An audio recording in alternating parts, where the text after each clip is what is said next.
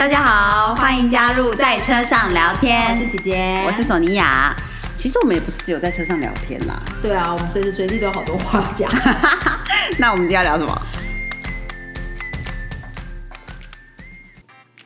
大家好，我是姐姐。我是索尼娅。嗯，索尼娅要出门了。对这个是他出门前的最后一集。我们有预预录一些啦，但是就是对对 她出门前比较苦。接下来我的帮手，哦然后姐姐就要自己跟艾拉奋战，啊也没有，艾拉其实很乖。对啊但就是呃。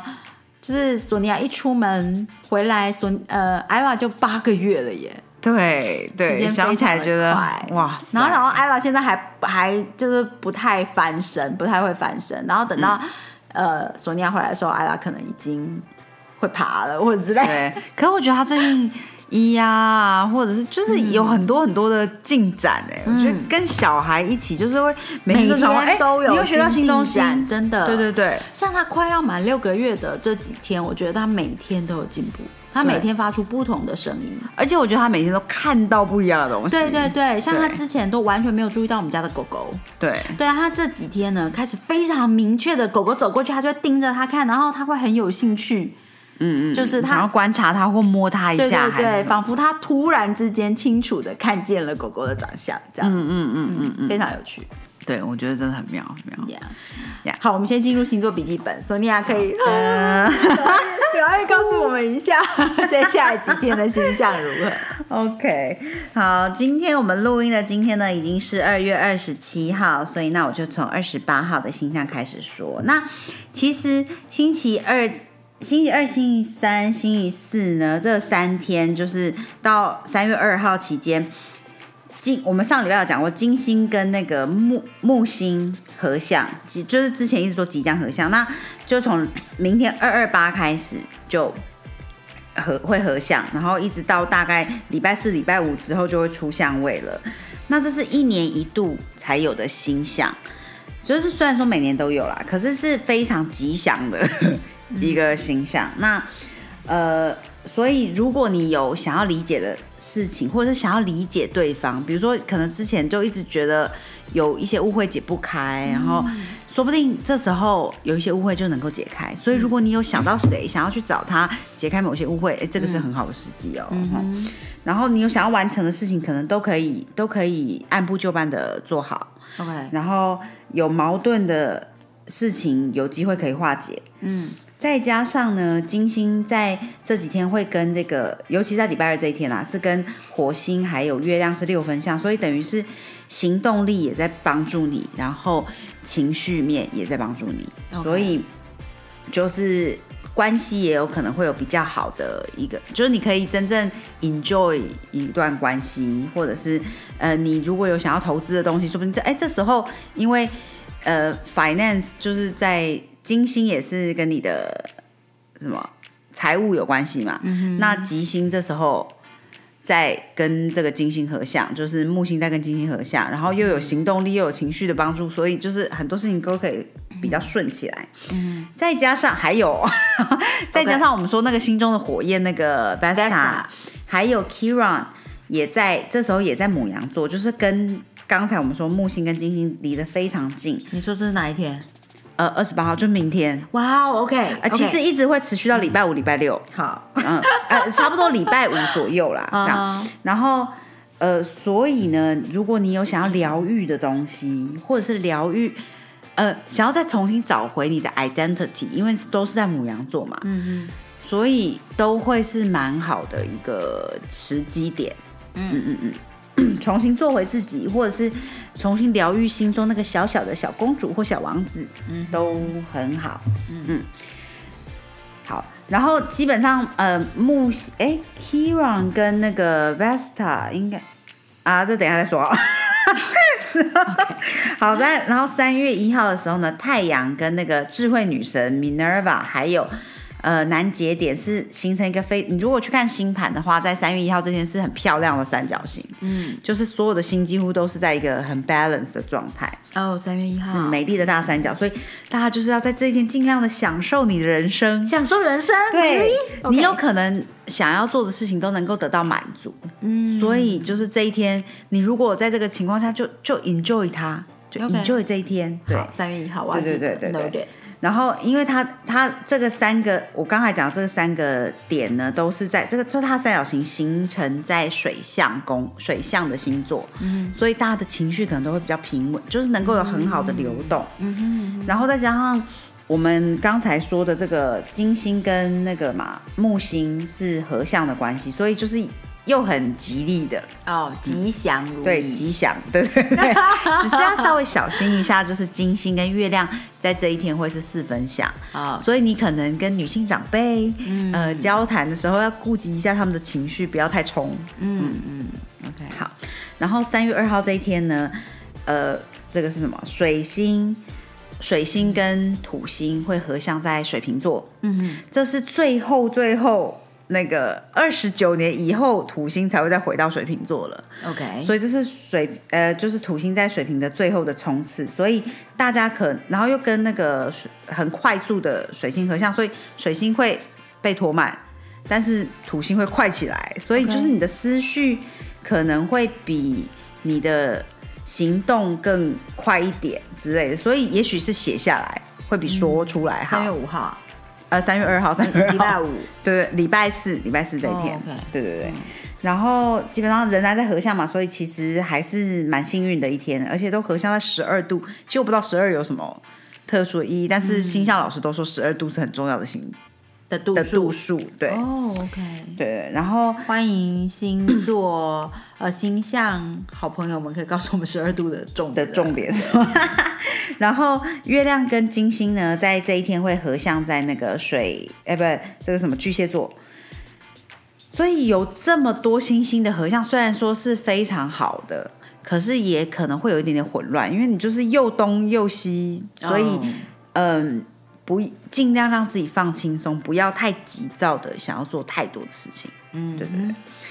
然后再来到三号，三月三号的时候呢，这个合相，嗯，水星跟土星还仍然在合相，所以如果你有想，呃，可能会有一些呃新的报告出来，哦，然后新的科技，就是因为这些东西已经是呃土星已经在这里很久了，所以他研究到了一个程度，那终于遇上了水星，所以他就是可以有一个，也许有一个发表，或者是嗯、像最近这个 AI 的事情非常的热嘛，嗯，所以然后大家也可以稍微关注一下自己的内在，嗯，嗯，就是很多东西可能你的学习到了一个点了，那可能现在开始哎要跟脑袋结合在一起了，或者是可以说出来了，嗯，所以就是过去这三年你所学习到的东西，可能就要就要开始有点集大成还是什么的，哦，对，对对。过去这三年哦，对，因为土星我学习到如何成为一个妈妈真的还有如何成为一个伴侣吧，对吗？tough work，tough work，对，所以就是很多你学习到的东西，可能就哦，快要要进入下一个阶段了。然后接下来那个冥王星三月八号就要进，哎、等下是三月二十三号还是什么，就要进入水瓶座了，他就会把你学到的东西做下一个转化。然后三月八号的时候是土星就会进到双鱼座了，嗯，所以就又是下一个学习，可能就会到双鱼感觉好可怕，对，可能就会比较心灵上的层面，大家可能就是之前所累积的一些压力，如果你在水平的时间都没有一点一点处理它的话，你很可能会在双鱼的时候爆发，OK。因为可能累积过多的压力。哦，姐姐之所以会说土星进入双鱼觉得很可怕，是因为土星它是业力嘛，嗯嗯嗯嗯嗯，对，所以它进入双鱼，双鱼是非常 emotion 主导，然后非常呃潜意识的，很很情感面的，对对对对对，所以当当很多业力来到情感面的时候，你就可以想象它会牵动很多情绪。对，是这样没有错。当然水，哎、当然土星同时也是很多学习，就是你要学的课题题啦，因为对业力就是带来课题啊，它也没有那么可怕，没有那么可怕。对对对，所以如果你有呃记得关注自己的情绪，当你发现哎情绪有点点满，就要一点一点慢慢释放，稍微泄洪泄洪，才不会一下子洪水大爆发。真的，嗯，对，然后当然也稍微可以稍微关注一下身边的人是不是呃情绪有点没有好好的释放处理啊之类的这样，嗯嗯嗯，然后因为呃。在这个合相之后，很快的水星就会进入双鱼座。那水星没有非常喜欢待在双鱼座，因为太情感跟太理性之间是会有稍微有点冲突的嘛，所以呃，大家赶快把握一下接下来这几天非常好的时间。嗯，那呃有一些沟通，该沟通的去沟通，该和解的去和解，以免在水水星进到双鱼座的时候没有办法很好的说。水星会留在双鱼很久啊。呃，水星一般是在一个星座一个月。哦之类的吧。OK OK，其实我有点忘记了，但是就是不不是说真的不是非常久啦，，对对也不是说一两天这种事。对对对对对，嗯，没错没错，OK，嗯、姐姐有一件事，有一件事要问大家，就是姐姐遍查不着这个答案，请好朋友、听众好朋友们也有非常多很棒的妈咪们，就是请解答姐姐的疑惑，到底呃，因为艾拉副食品吃的非常好，就是、呃，这个是她。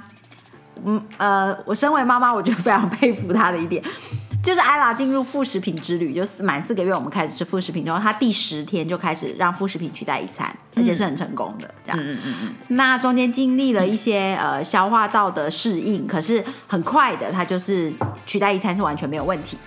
然后接下来呃，我们去打疫苗的时候，嗯，医生叔叔就建议说啊，我就说艾拉在吃已经吃了一餐副食品，在其他餐我们家人们在吃饭的时候，他就是看着桌子上的东西非常有兴趣，最有兴趣的就是空吧。嗯，鱼，对，就是这些。然后我就说，到底可不可以再往下一餐前进？因为他快满六个月了。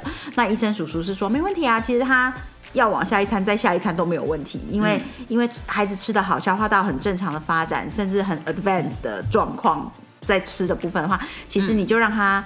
就循循着他的进度往前是没有关系的，这样。嗯嗯嗯嗯嗯，那 OK，姐姐就让他取代第二餐，他第二餐也完全的取代非常快，就是我在听完医生叔叔说的话，隔天就这么做了，那他也就就这样子。嗯，那可是现在取代的就是呃其中的两餐，有一餐姐姐是放在晚餐，因为呃就是让他能够。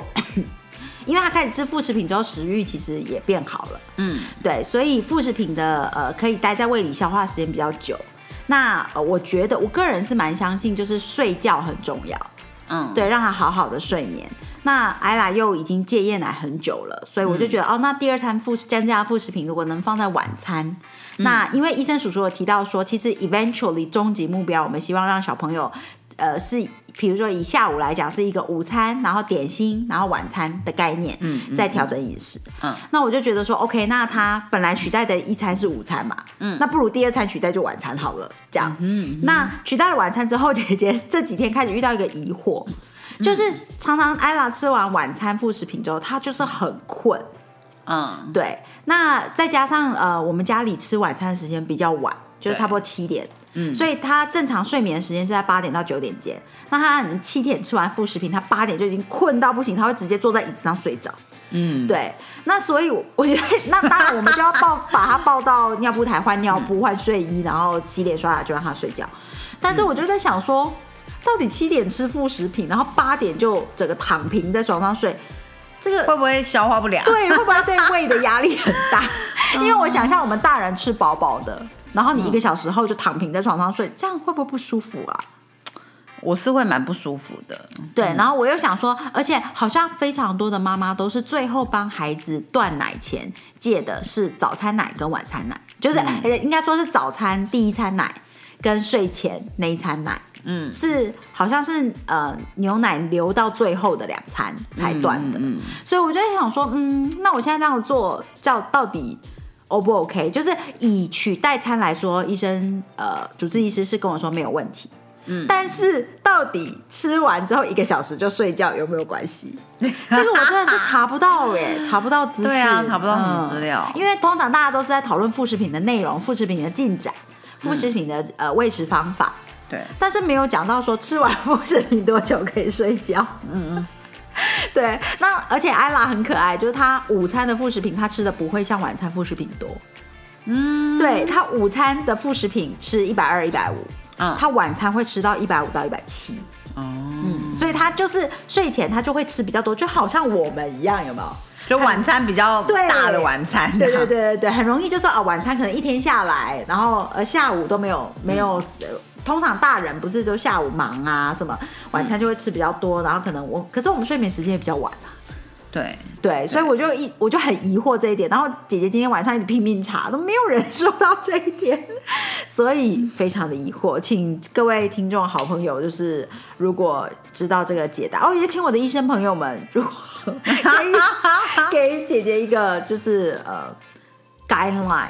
我觉得就是到底要怎么样拿捏，因为小朋友你不太可能控制他什么时候饿，嗯，对。但是如果说以这样子的饮食步调，其实艾拉吃东西还蛮规律的，嗯，对。就是我我我唯一的疑惑，就其他东西我都可以觉得哦，amplify 我调整，但是关于最后他吃完晚餐之后要多久可以睡觉这一点，或者隔一个小时够不够，这样好吗？对，还是哦不太好。最好就是我把晚餐时间副食品提早，然后睡前给他一个睡前奶。嗯，这就有点像是呃，小朋友晚上都会喝一个喝一杯牛奶再去睡觉。对，我记得我们小时候也是啊，就吃完晚餐之后到九点要睡之前，肚子有点空空的，那妈妈就会给我们热一个牛奶。对对，是不是是不是这样？请好朋友解答，谢谢。嗯嗯嗯嗯嗯。好，那姐姐问完问题了。今天其实要来讨论的是一个非常两性的议题。是，嗯，因为刚好呢，我过去的周末见了两个朋友。嗯哼，那，嗯啊，这应该说好，我有两个非常要好的男生朋友。嗯，那。呃，其中一个是 M 先生哦，我先我先附注，姐姐先附注，他们两个都是很好的男生，对对对对，就是你听他们的逻辑跟想法，可能有的人就会觉得说，哈，这是不是很渣？不是的，不是，他们完全不是渣男，对他们对女朋友也非常好，对对对，他们都是很好的 decent man，只是他们对于婚姻跟爱情有不同的想法，嗯。好，首先呢，我是在两两三周前吧，然后我认识他们两个都很久了，那一直以来呢，他们都是有点觉得说，嗯，可也许不会结婚吧，嗯，可他们一直都有女朋友的状态，就是一直都在关系中啊或什么的，然后两两两周前，就是 Z 先生在跟我聊天的时候，就告诉我说，他觉得他人生真的花太多时间。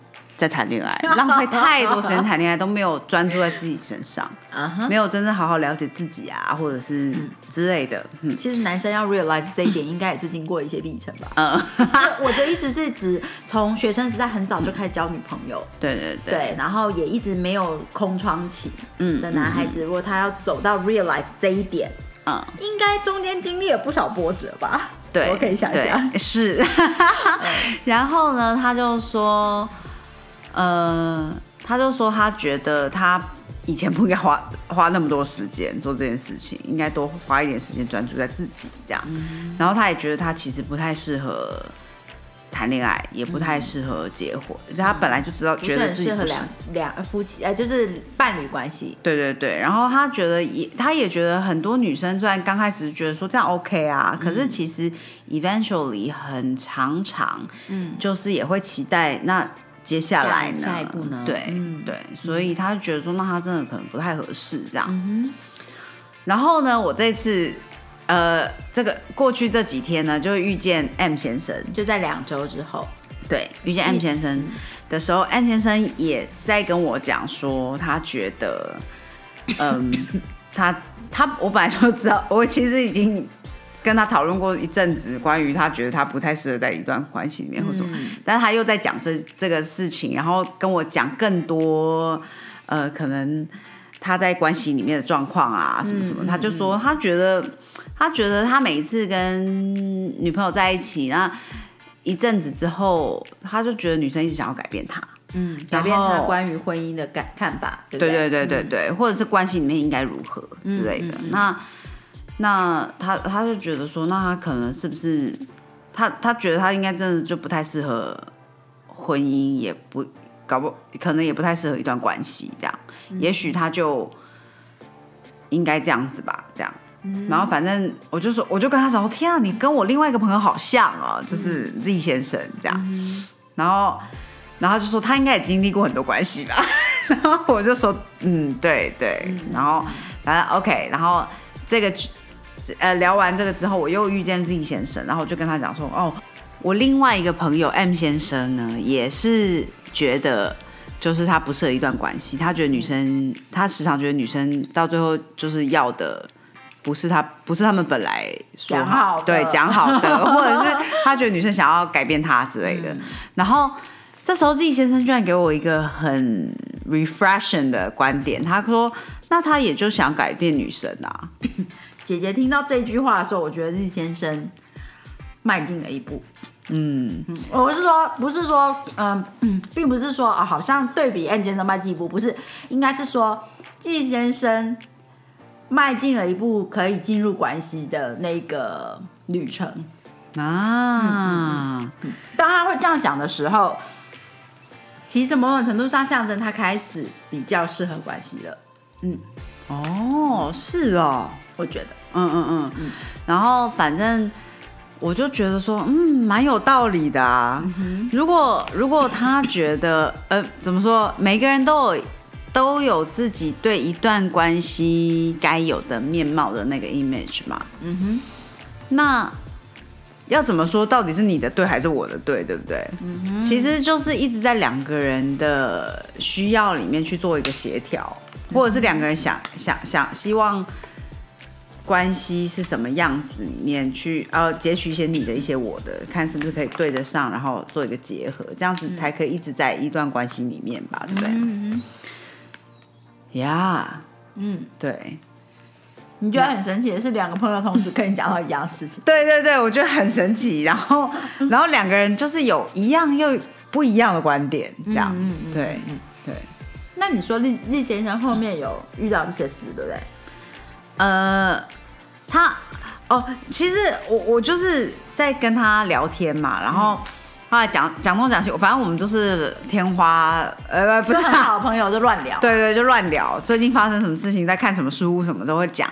然后我就说，哦，我最近在看《觉醒父母》，这样刚好我的包包里面放着《觉醒父母》，我就拿出来说，哎，I'm so sorry，我们到 Chapter Five。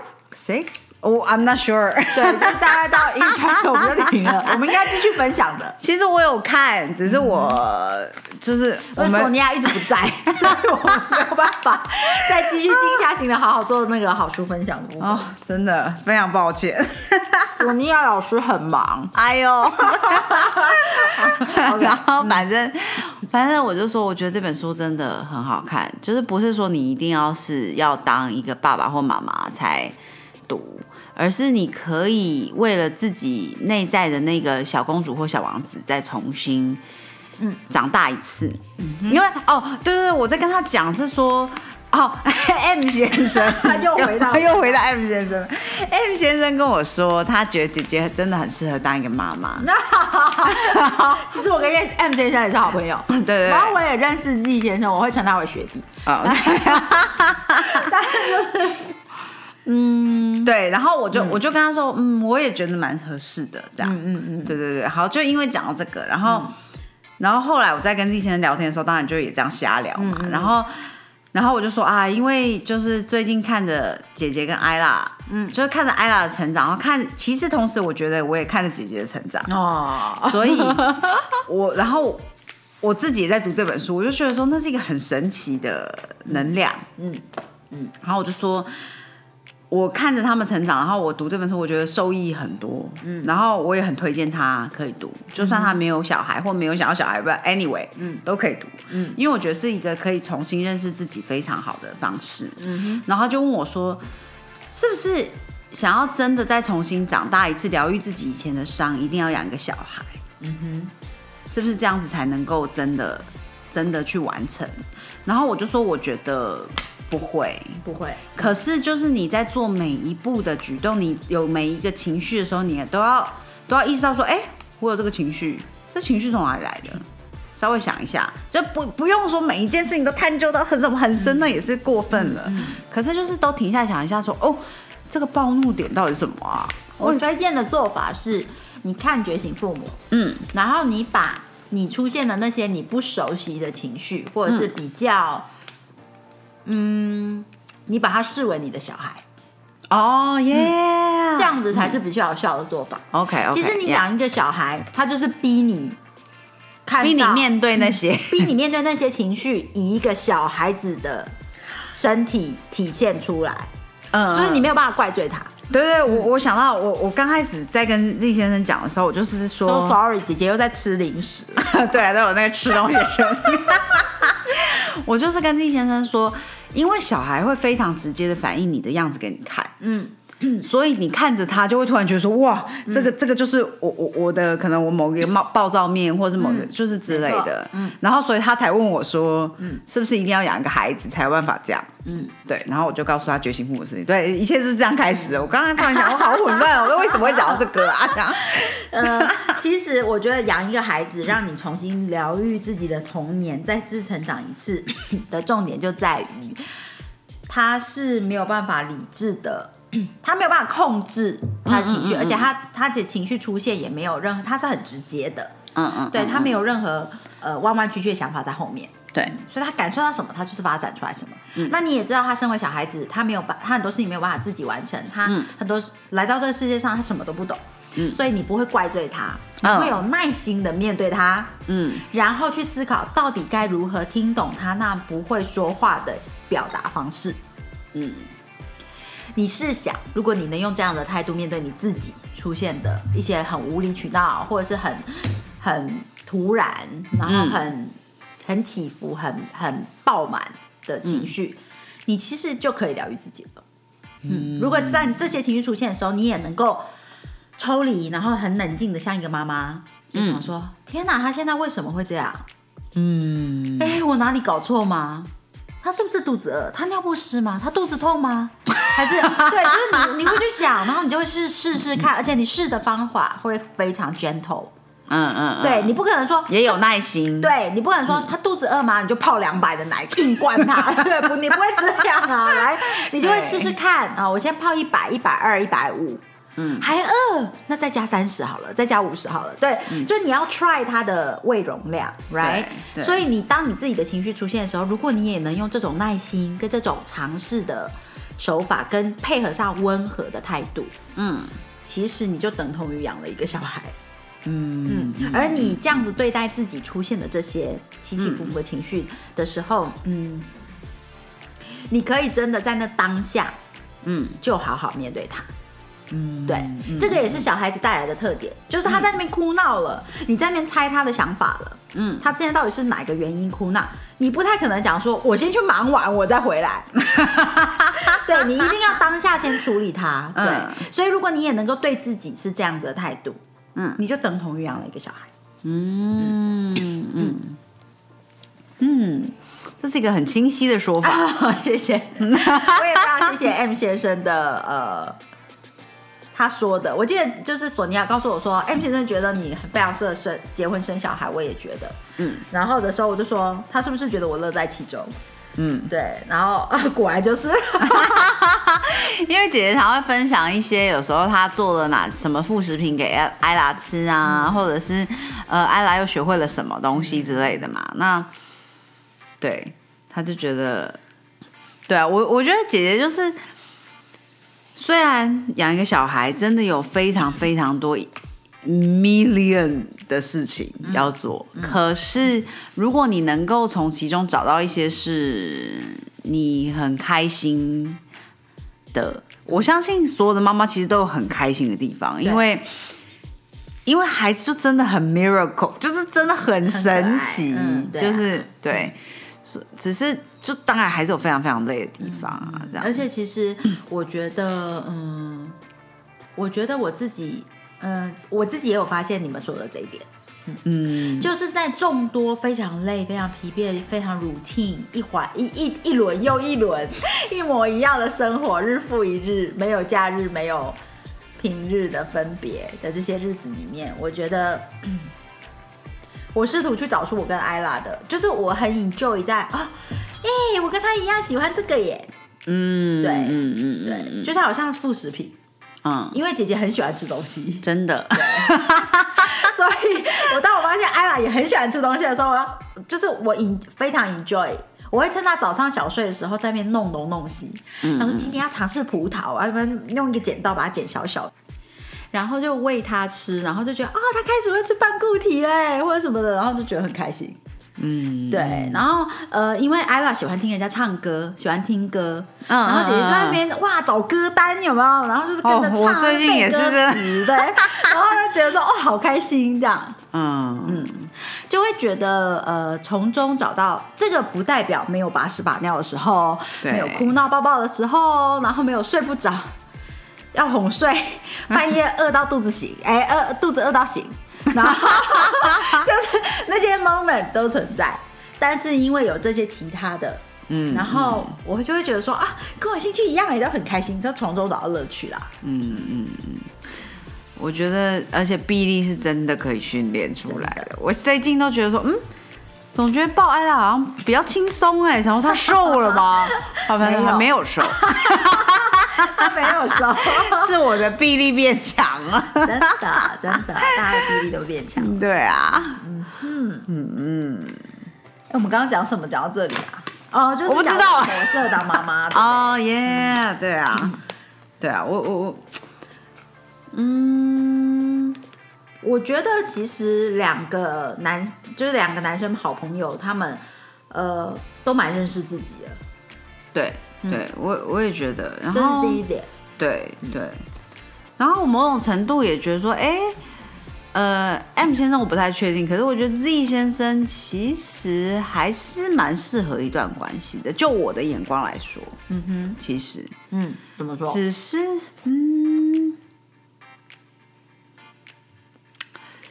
呃，我不知道哎，这是一纯直觉，嗯，对对，只是我也蛮同意他，如果他想花一点时间，先多跟自己相处，我觉得是很好的、啊，这样子，对对对，只是我不会把他。放在说觉得他，所以他应该不要进入一段关系，我不会这样想说，嗯我觉得听到你说，他就会去想说，如果你一直觉得对方要改变你，那其实某种程度上你也想改变对方。嗯嗯。他这样想的时候，就是他在自省啊，嗯他有去反向的用同样的角度去去观察、思考自己。那我觉得这个就是一个适合进入关系的开始，因为你你对自己是你对自己，但你你对另外一个人就是一个一个关系的形成。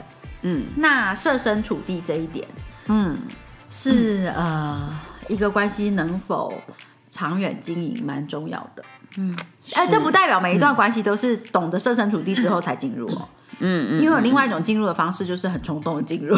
对，呃，我觉得其实真的要，如果是真，比如说婚姻关系好了，可能大概真的需要一点冲动吧。嗯，对啊，嗯，哎，我好像跟 M 先生在聊天的时候 又有讲到这个，但是我忘记是什么点啦。总之，嗯，就是反正我们就天花乱坠乱聊嘛，所以就没有一点冲动，可能真的走不进婚姻。对啊，我觉得这应该真的走不走不进哎、我觉得这，我觉得对我来说是没有一点冲动也走不进关系。嗯哼，其实就是我我，对我通常就是在我我完全放空、不想、很冲动的时候，才有办法进入一段关系。其实这可能跟现代社会也有关。嗯，对，因为现在的社会你自己一个人可以完成各式各样的事情很情多对，对基本上基基本上你可以完成所有的事情，所以进入关系的必要性就会降低。嗯那你就会完全出自于意愿。嗯，嗯对，嗯，对，那就那就不一样了，那就是另外一个层面的考虑了。嗯，确实确实，对啊，那呃，有时候需要一点冲动，就是嗯、呃人不太可能，你历练完一生，然后你都整个智慧都长好了之后，你才决定要走入关系，可能七老八十。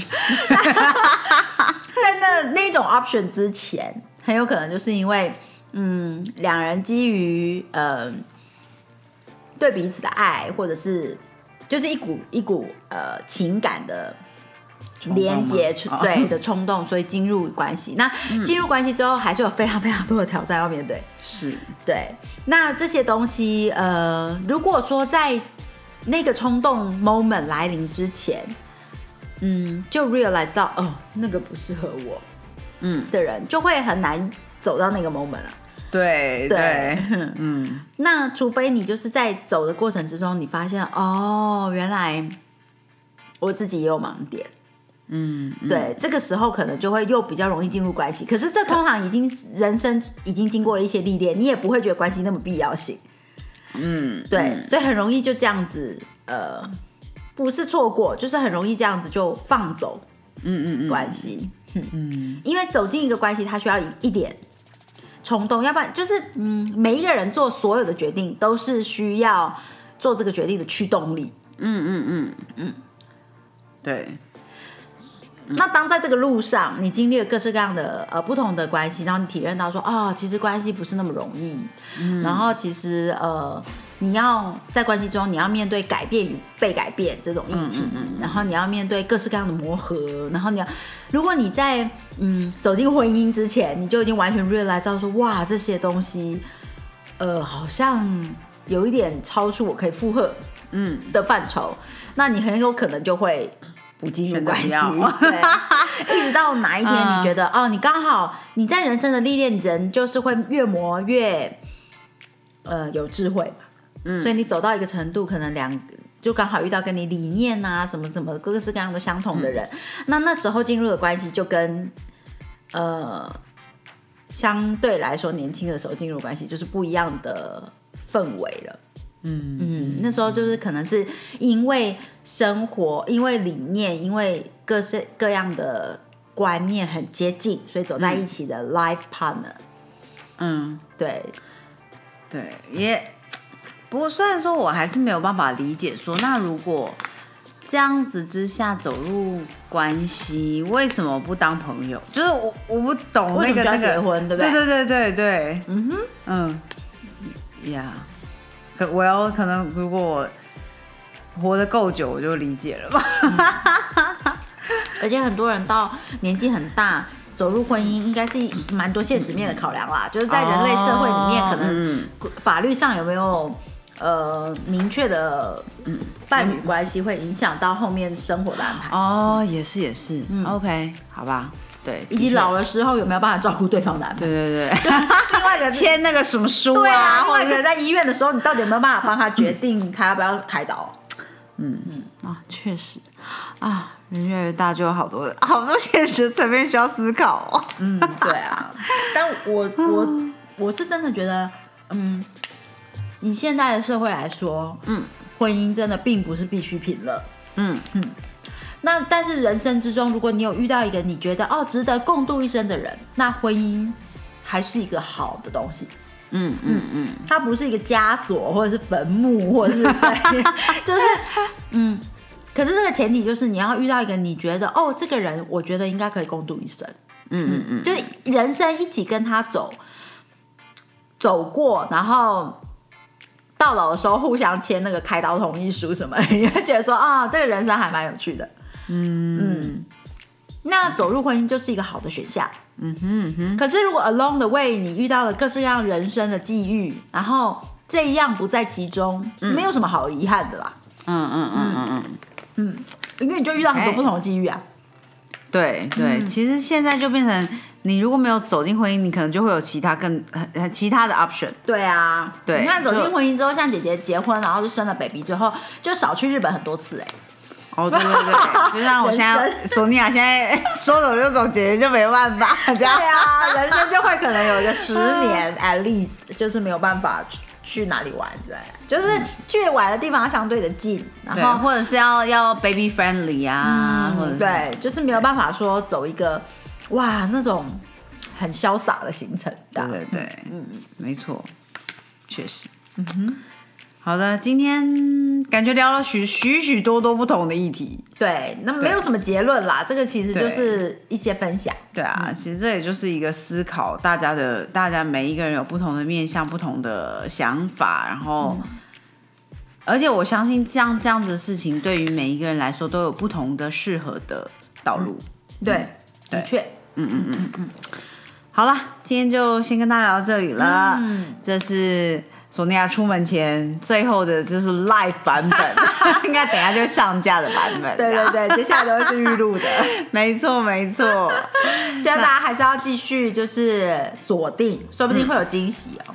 对啊，嗯，期待期待。好的好的，谢谢大家，谢谢大家，拜拜。